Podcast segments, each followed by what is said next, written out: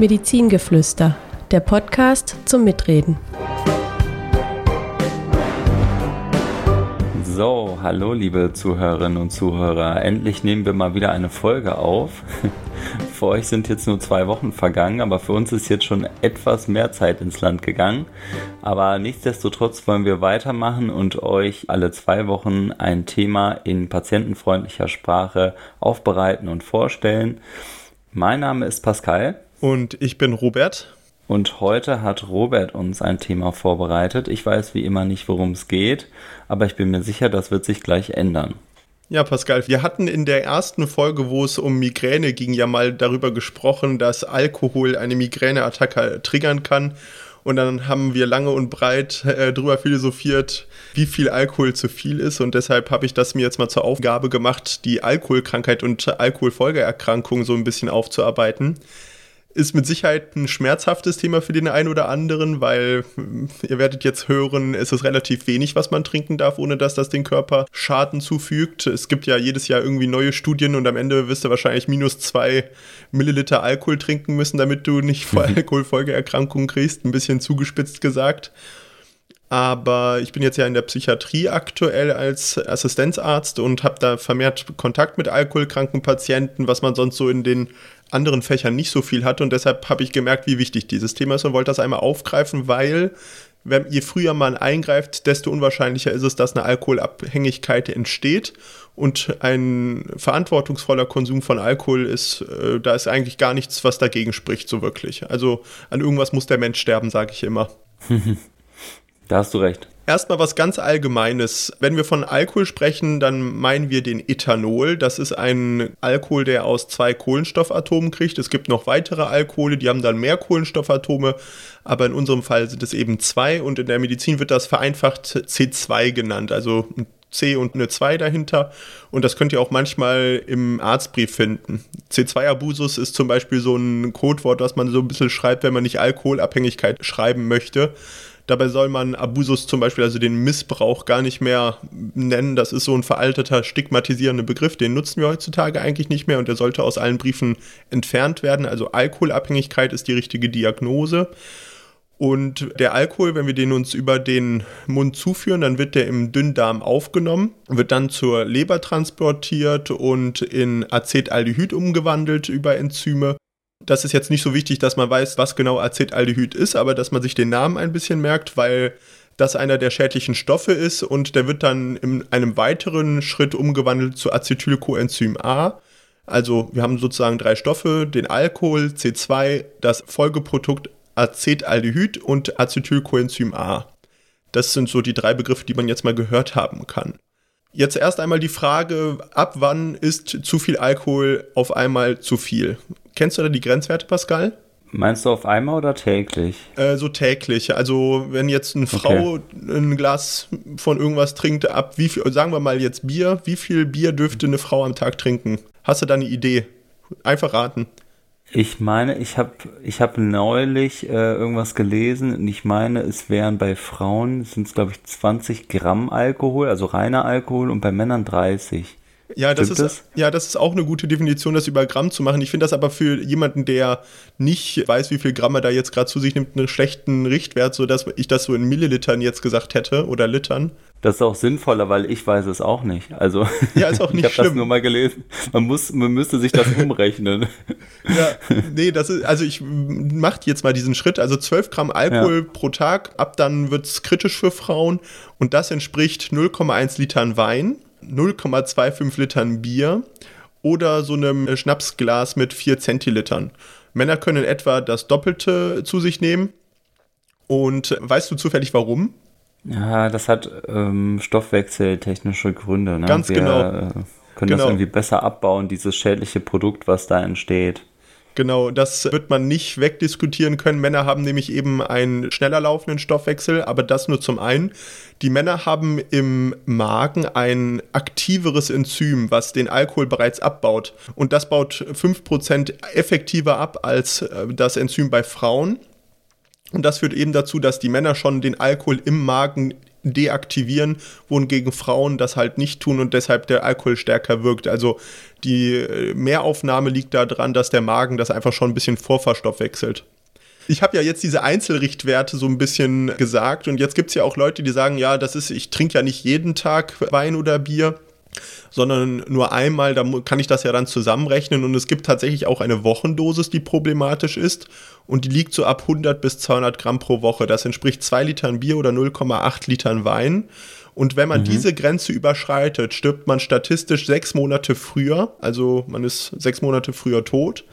Und wenn man 200 bis 300 Gramm pro Woche überschreitet, dann ist man ein bis zwei Jahre früher im Grab und man kann sogar sagen, dass mehr als 350 Gramm einen vier bis fünf Jahre früher ins Grab bringen.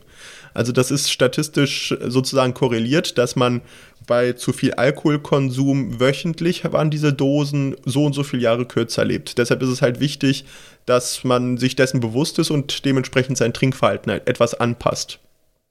Also ich sag mal so, auf die sechs Monate kann man vielleicht noch irgendwie ein bisschen verzichten, oder? Ja.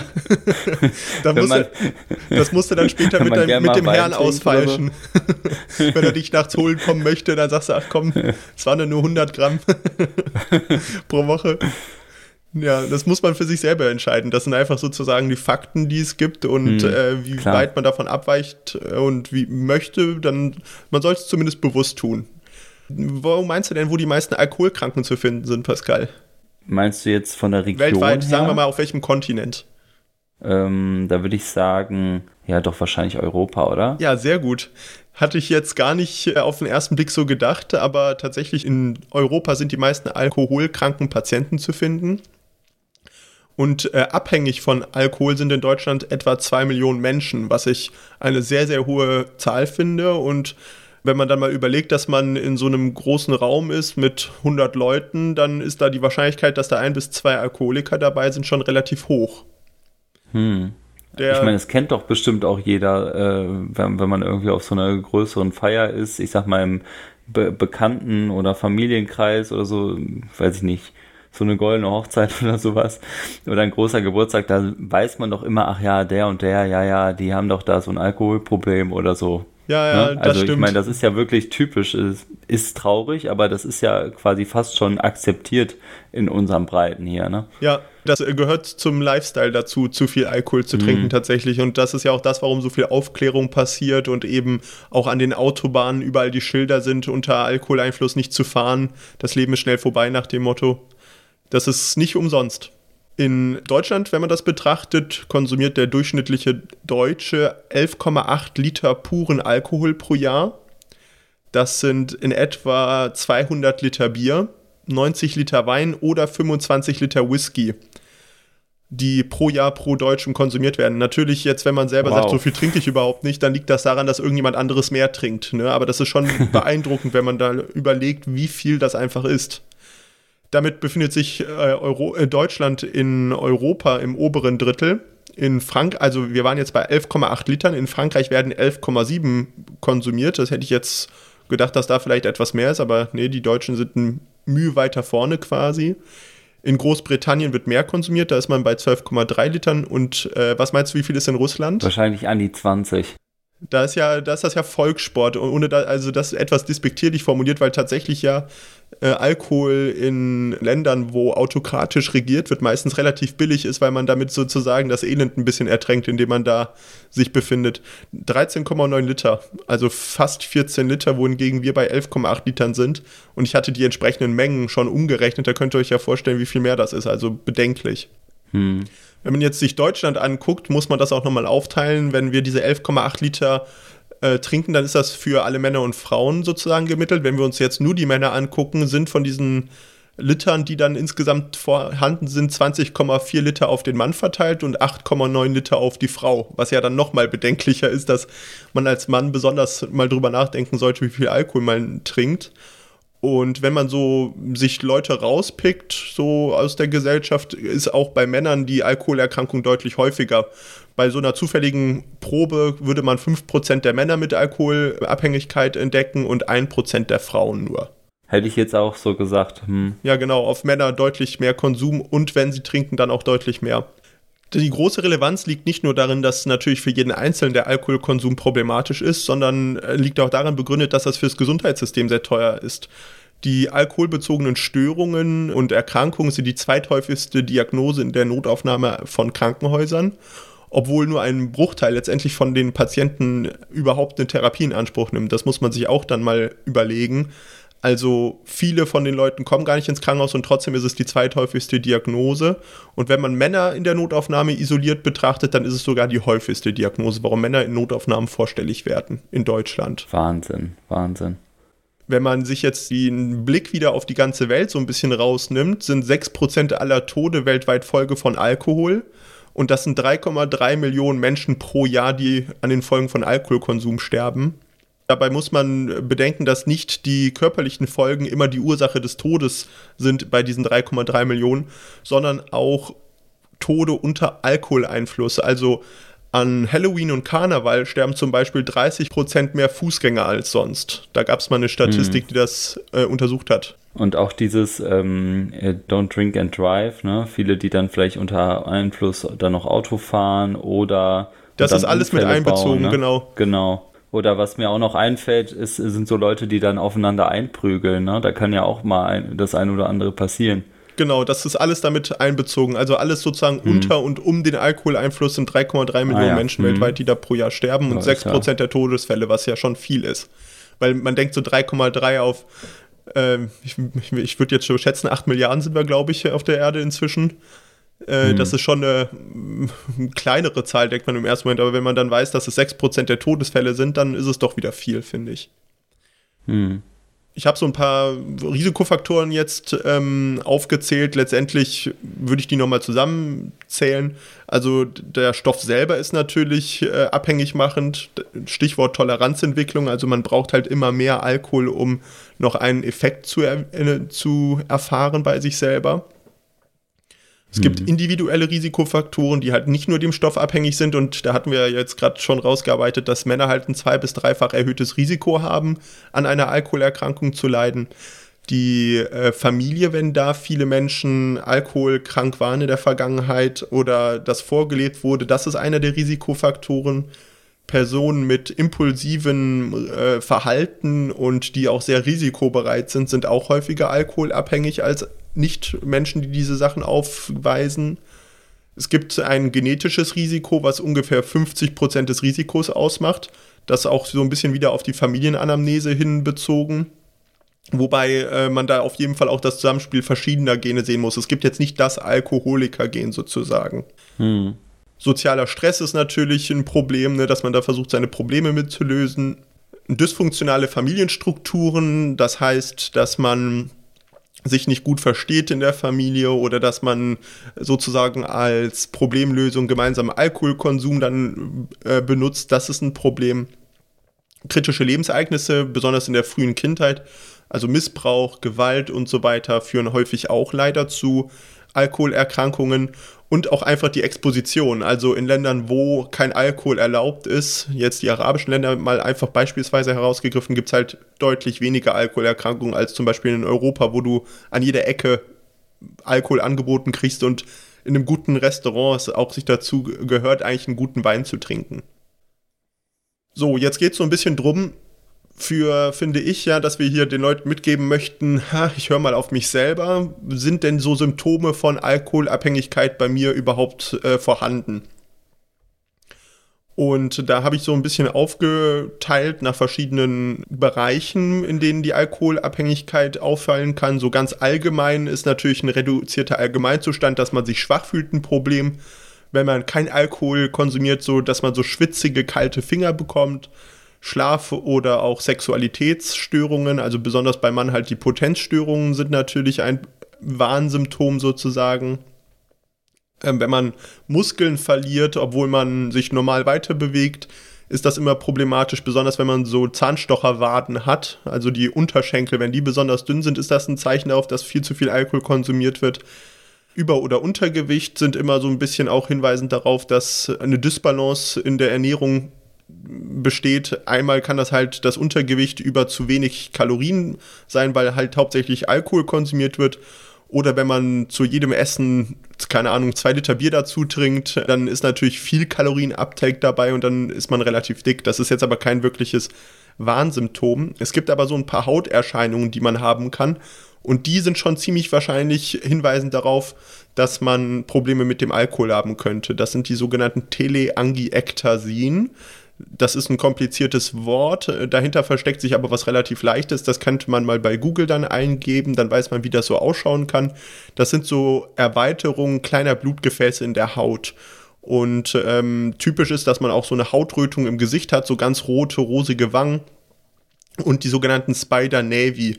Das sind so kleine Punkte auf der Haut, von denen so netzartig wie so ein Spinnennetz quasi außen so kleine Gefäße abgehen und die kann man, da kann man feste draufdrücken dann nimmt man schnell den Finger weg, dann sind die weg und dann kommen die direkt wieder. Das sind so Sachen, die relativ typisch sind bei Alkoholikern, dass die da auftreten. Wenn man die Psyche sich anschaut, sind Leute mit Alkoholerkrankungen häufig affektgestört. Das heißt, die haben so ein bisschen Probleme mit ihrer Stimmungslage. Das kann in alle Richtungen gehen. Also ganz grob gesagt, man kann depressiv verstimmt sein. Man sagt ja auch immer, man leiht sich mit Alkohol die Freude vom nächsten Tag aus ähm, gegenüber einer Reizbarkeit und Aggressivität bei einer Abhängigkeit.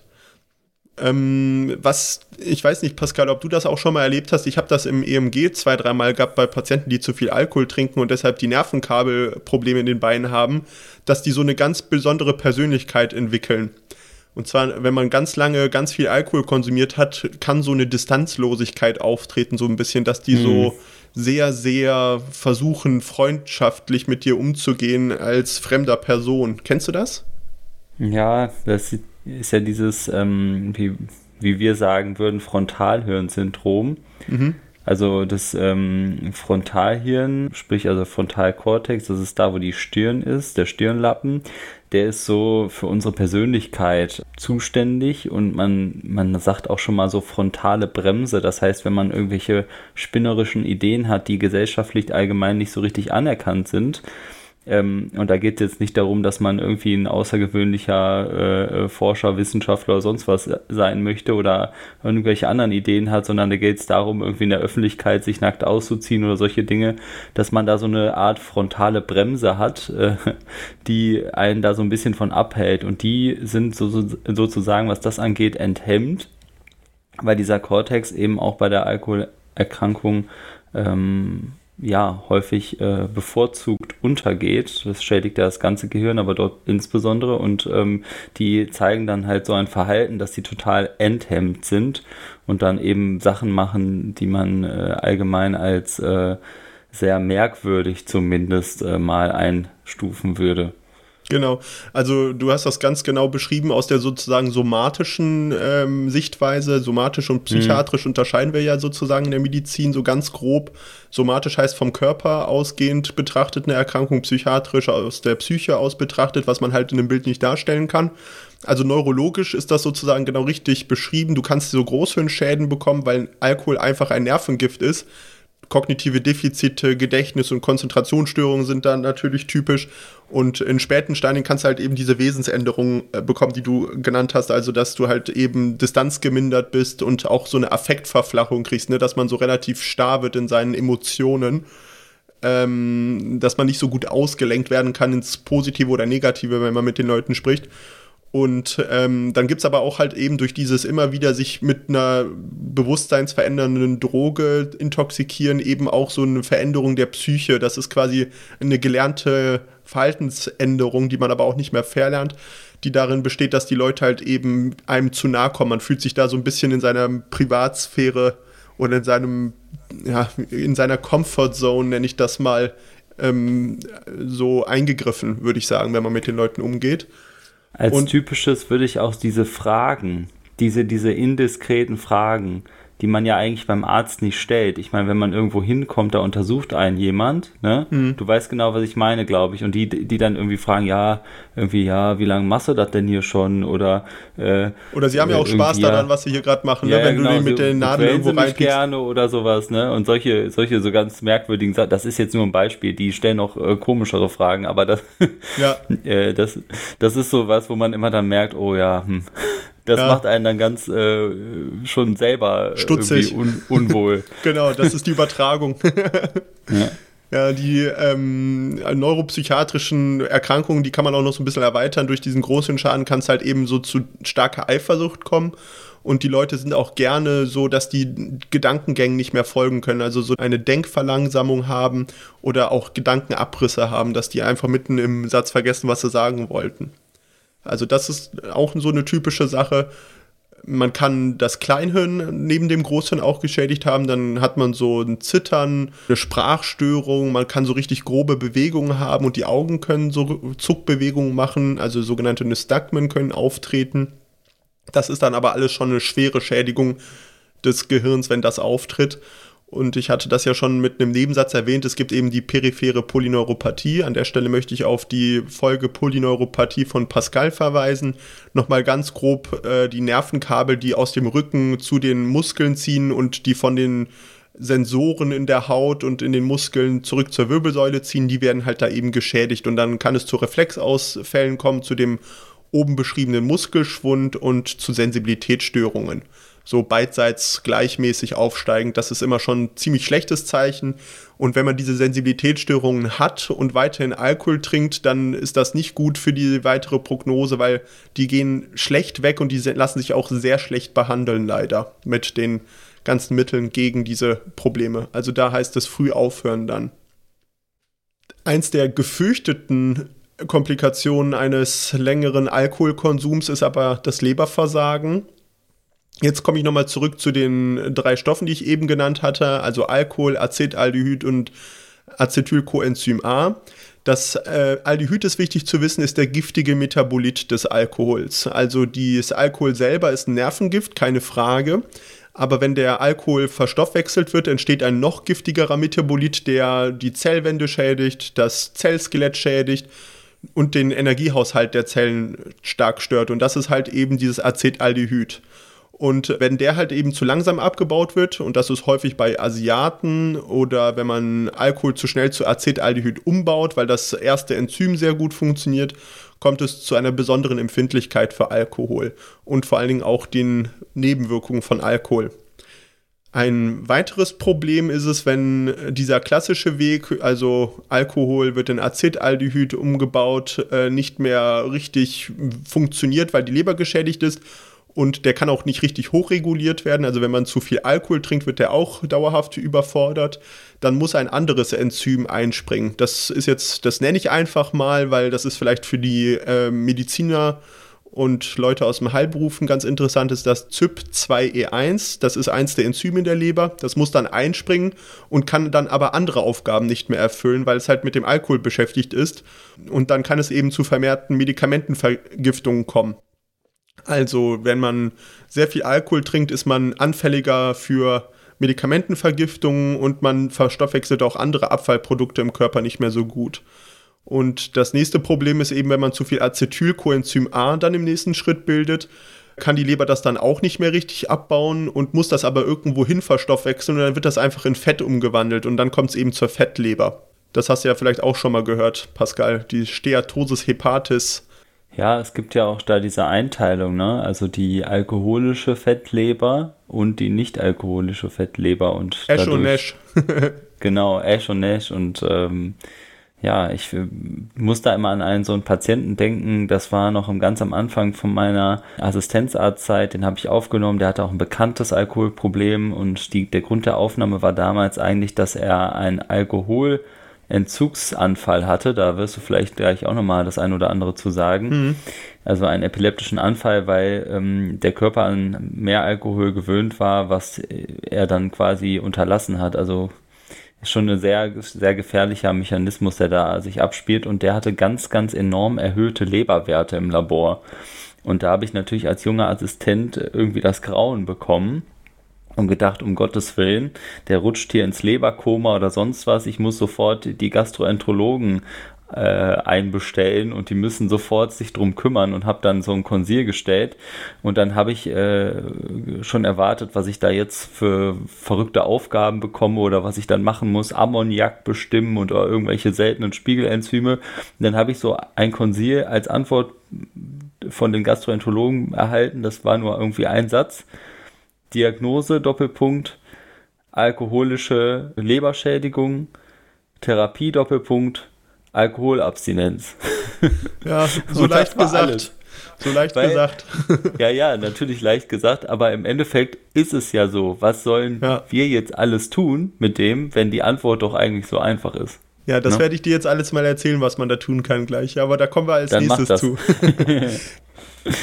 äh, jetzt aber noch mal ganz kurz: Der erfahrene Arzt kann ja so ein paar Sachen an der Haut sehen, was Hinweise darauf gibt, dass die ähm, Leber einen Schaden hat, also sogenannte Leberhautzeichen. Und ich hatte ja eben die Spider Navy erwähnt als eins dieser Symptome oder dieser Manifestation. Kennst du noch eins zufällig?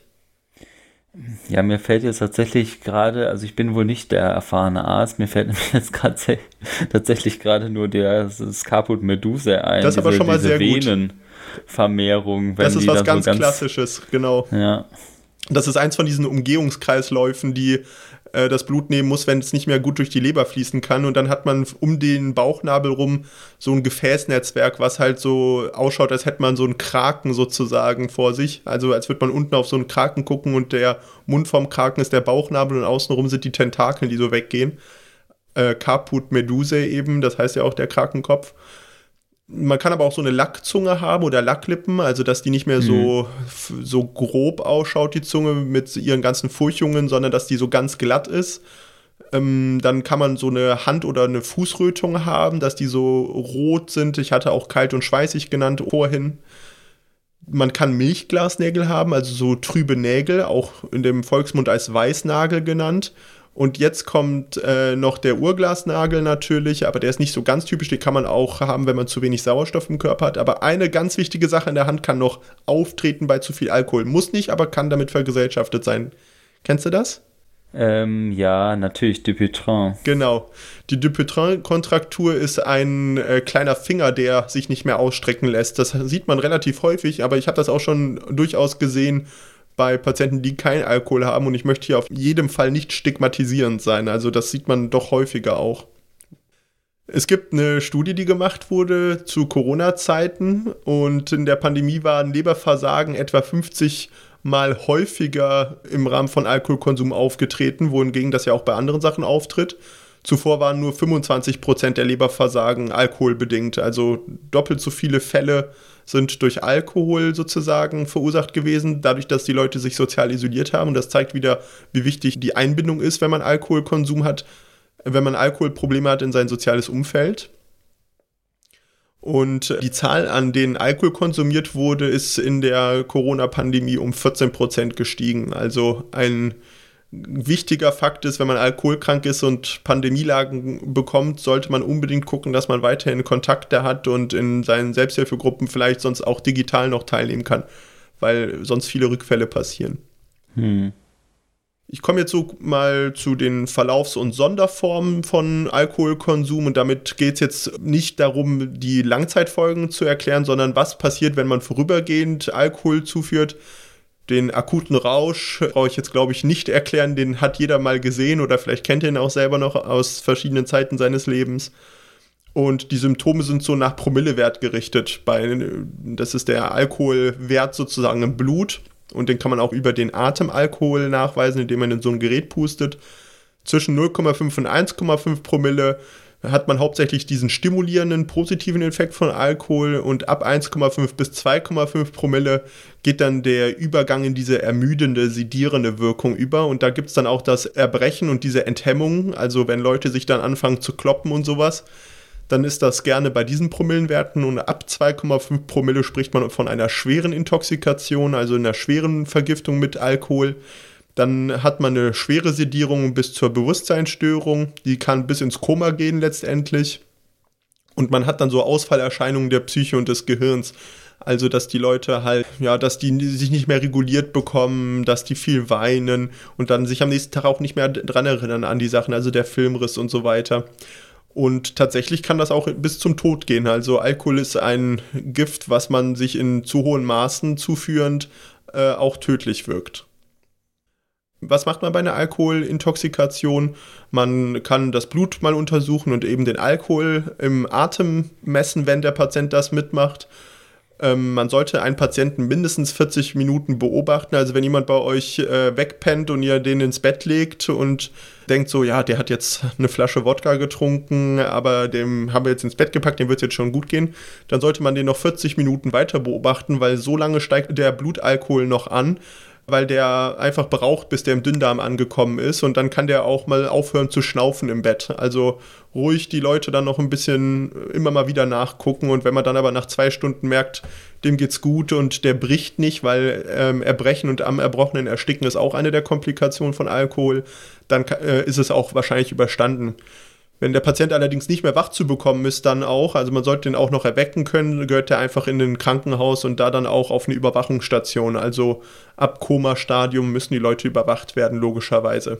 Ähm, ja, da habe ich letztens erst so einen Fall gelesen von so einem Wetttrinken unter Jugendlichen. Da haben sie dann einfach den Verlierer in Anführungszeichen dann auf dem Boden liegen lassen oder ihn auf die Couch gelegt und ähm, der war dann auch im Endeffekt schon komatös und er ist tatsächlich gestorben. Denn als sie sich dann gefragt haben, hm, ist das denn alles so richtig, waren schon einige Stunden ins Land gegangen und ähm, dann hat das Gehirn quasi die ganze Zeit schon zu wenig Sauerstoff bekommen, weil er einfach viel zu flach geatmet hat. Also er hat noch geatmet, aber viel zu flach.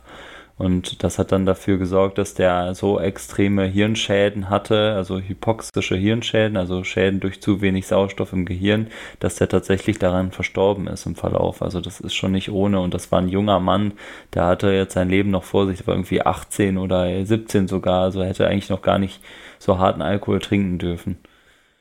Also das ist tatsächlich ein Problem, wenn da diese unkontrollierten ersten Räusche passieren. Ich glaube, das ist jedem irgendwie mal passiert, dass er, wo er Alkohol noch nicht kannte, da sich vergriffen hat. Aber das kann halt auch mal kritisch ausgehen. Ne? Deshalb unbedingt mhm. die Leute weiter beobachten und sonst, wenn man sich nicht sicher ist, gerne ins äh, Krankenhaus bringen. Das ist dann auch manchmal eine Lehre für die Leute. Kennst du das Wort pathologischer Rausch? Mm. Mir war das so nicht bekannt tatsächlich und nee, äh, bewusst. Nicht. Genau, der pathologische Rausch ist eine ungewöhnlich starke Reaktion auf Alkohol und ich kann dir jetzt gar nicht sagen, ob das mit diesen Enzymen zusammenhängt. Aber das ist ausdrücklich keine schwere Alkoholintoxikation. Also die Leute haben nicht zu viel Alkohol getrunken, aber die reagieren ungewöhnlich stark darauf. Das ist nicht selten bei vorgeschädigten Gehirnen oder bei Intelligenzminderung ein Problem. Das ist aber so eine kaum zu unterbrechende Erregung. Und das, wenn die wenig Alkohol getrunken haben, die lässt er dann pusten und dann haben die nur ein Promille Alkohol und dann denkst du dir so, hey, was, die passt ja irgendwas überhaupt nicht zusammen. Und die halluzinieren dann auch teilweise, die sind dann, die haben auch eine Amnesie danach, also dass sie sich daran nicht mehr erinnern.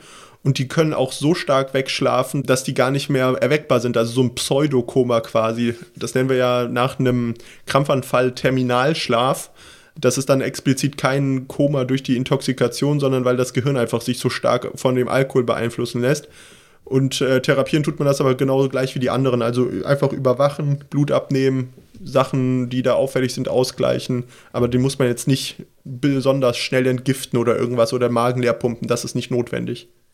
Die Alkoholhalluzinose kann äh, bei jedem Patienten auftreten, ist aber besonders häufig nach langjährigem Alkoholmissbrauch.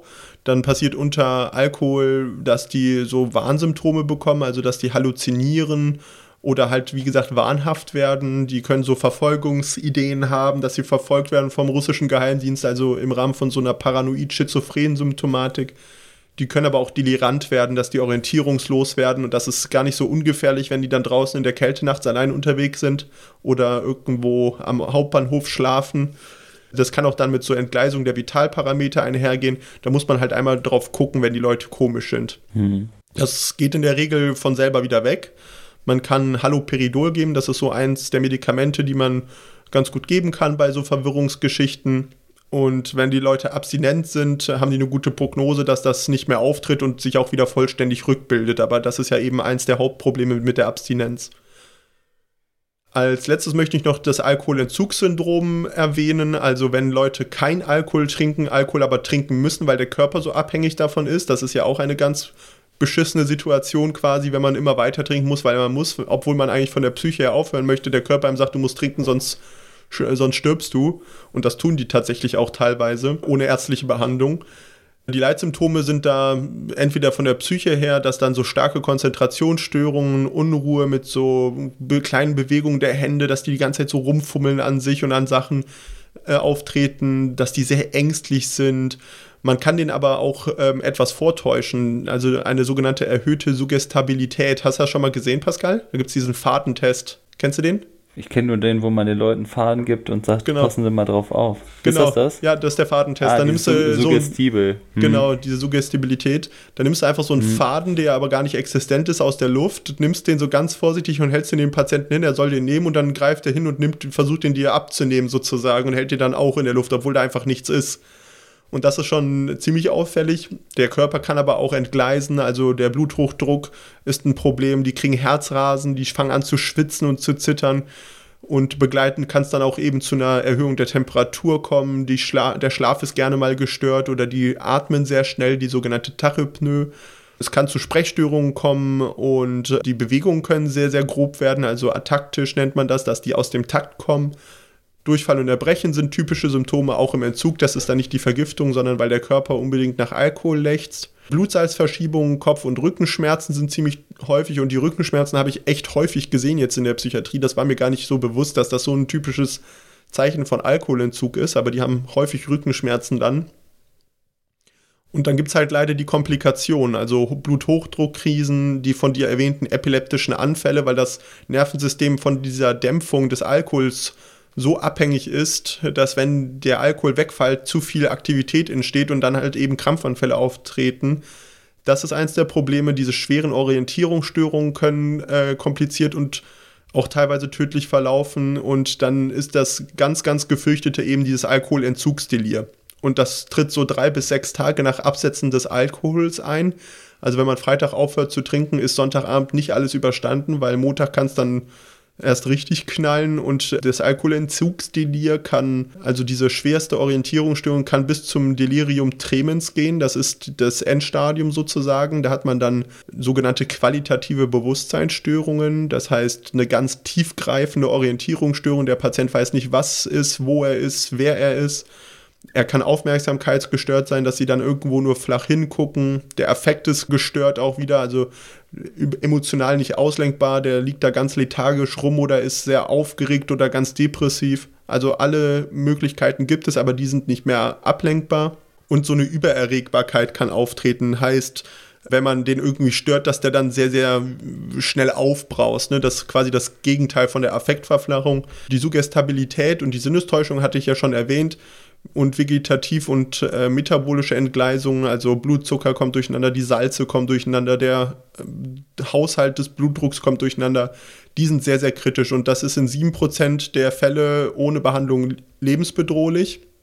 Und wenn das dann ins Koma übergeht oder wenn Herz oder Lunge aufgeben oder eine sehr hohe Temperatur auftritt, dann kann das auch tödlich enden.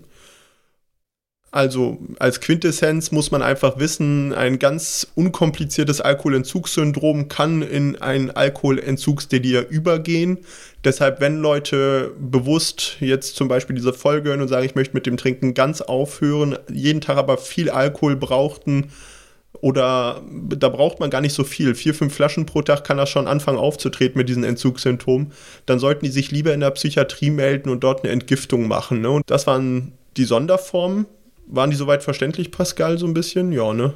Ja, ich denke auch. Es ist natürlich auch, das sind jetzt natürlich auch schon Spezialdinge, die, ähm, ich sag mal, äh, bei den meisten Alkoholabhängigen, die so diesen typischen Alltagsalkoholismus betreiben, wahrscheinlich nicht so eine große Rolle spielen, aber die wir natürlich im Krankenhaus natürlich trotzdem sehen. Ne?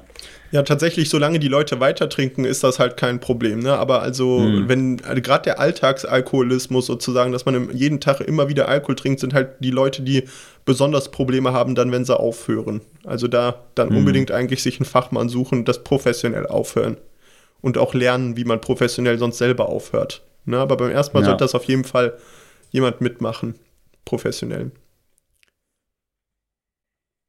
Es gibt verschiedene Diagnostiken, die man anwenden kann, so als Arzt oder als Patient selber, um zu gucken, ob man äh, selber Alkoholprobleme hat. Und ich habe euch einmal einen Link unten reingestellt für so einen Selbsttest äh, für die Alkoholabhängigkeit. Audit heißt der. Der ist von der Oberberg Klinik entwickelt worden. Da kann man sich durchklicken und kriegt am Ende so einen Wert. Und wenn einem das jetzt zu kompliziert ist, gibt es so ein äh, Akronym, CAGE heißt das, was ähm, sozusagen einem Hinweise darauf gibt, habe ich einen Alkoholmissbrauch. Da gibt es äh, vier Buchstaben, also das ist auf Englisch. Das C steht für Cut Down Drinking. Also die deutsche Frage dazu wäre, haben Sie jemals daran gedacht, weniger zu trinken? Das ist die erste Frage. Das A steht für Annoyed. Da ist die deutsche Frage zu, ärgern Sie sich, wenn Sie Kritik aus Ihrem Umfeld bekommen, wenn Sie Alkohol konsumieren? Das ist die zweite Frage. Die dritte Frage ist Guilty, also G wie Guilty bei Cage empfinden sie Schuldgefühle aufgrund ihres Trinkverhaltens und das E steht für Eye-Opener. Brauchen sie morgens nach dem Aufstehen Alkohol, um leistungsfähig zu werden? Und wenn zwei von diesen Fragen mit Ja zu beantworten sind, besteht schon ein nicht unerheblicher Verdacht auf Alkoholmissbrauch. Interessant, ich kannte das tatsächlich noch gar nicht, diese, diese, diese Cage-Einschätzung, aber in der Neuro benutzt man das natürlich jetzt auch nicht alltagstäglich. Ne? Das ist ja eher so ein Tool aus der Psychiatrie. Aber trotzdem eigentlich für jeden interessant, auch wenn man sich selber mal diese Fragen stellt dann. Ne? Ja, aber die Frage ist ja echt immer, dass wenn man auch Patienten betreut, die sagen, ja, ich trinke schon Alkohol und man die dann fragt, wie häufig denn ja schon jeden zweiten Tag, das ist ja auch schon Alkoholabhängigkeit tatsächlich. Also mhm. wer jeden zweiten Tag Alkohol trinkt, trinkt zu viel, da gibt es keine Diskussion. Und ähm, da ist das schon, schon gut, wenn man da sagt, zwei von vier Cage-Kriterien sind positiv, Verdacht auf Alkoholmissbrauch, wir empfehlen na, nach eine Kontrolle und vielleicht kann er sich auch mal psychiatrisch vorstellen, wenn er möchte. Ist ja alles immer mit Patientenwillen wichtig. Also da kann man, ähm, finde ich, schon noch Hilfestellung geben, auch außerhalb der Psychiatrie.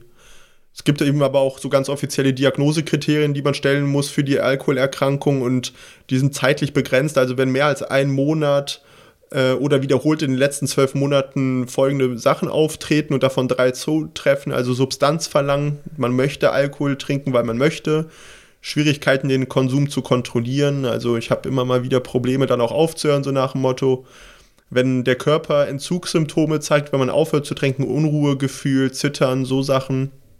Wenn man äh, sagt, ich brauchte vor zehn Jahren ein Glas Bier, um betrunken zu werden und inzwischen brauche ich eine Flasche Wein, dann ist das mit Sicherheit eins der Kriterien, wenn andere Aktivitäten vernachlässigt werden für den Alkoholkonsum, ne? dass man sagt, ach, heute Abend, Familienabend mit meinem Kind nicht so gern, ich gehe lieber mit jemandem anderem was trinken, so nach dem Motto und das aber wiederholt sozusagen, also einmal ist natürlich okay, aber wenn das mehrfach ähm, Priorität Nummer eins ist, das Alkohol äh, zu konsumieren und auch dann Ausreden zu konstruieren, wieso man Alkohol konsumiert, dann ist das auffällig.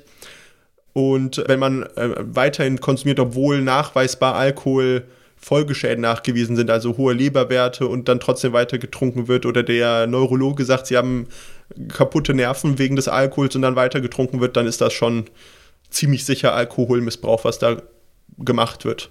Und den kann man dann auch einteilen so ein bisschen, also weil viele sagen, ja, ich trinke ja nicht jeden Tag. Es gibt da diese verschiedenen Trinktypen, Alpha, Beta, Gamma, Delta, Epsilon-Typ. Die Alpha- und Beta-Trinker sind eben diese Problem- und Gelegenheitstrinker. Die sind eben nicht abhängig, aber gefährdet. Die trinken immer wieder mal zu viel sozusagen. Dann gibt es die Gamma-Trinker die sind variabel so in ihrem Trinkverhalten, haben viele Räusche sozusagen, dazwischen aber auch kurze Phasen der Abstinenz, also die trinken mal ganz pathologisch und hören dann wieder auf, das sind die Gamma-Trinker. Dann haben wir die Delta-Trinker, das sind die Spiegeltrinker, das heißt, die müssen ständig ein bisschen Alkohol trinken, um von dem Blutspiegel nicht abzufallen und haben keine Räusche, also die kriegen diesen Rauschzustand nicht, sondern die müssen trinken, um zu funktionieren. Und dann gibt es noch die Epsilon-Trinker, das sind die Quartalstrinker, die haben so einen ganz exzessiven Rausch und starken Kontrollverlust und schaffen es dann aber dazwischen auch wieder lange und länger Abstinenz zu werden. Also das sind alles Arten und Weisen, wie man Alkohol zuführen kann und trotzdem alle krankhaft sind, bis auf natürlich Alpha und Beta, aber die dann auch gefährdet sind. Wer nicht trinkt, hat kein Risiko sozusagen, ist die Aussage.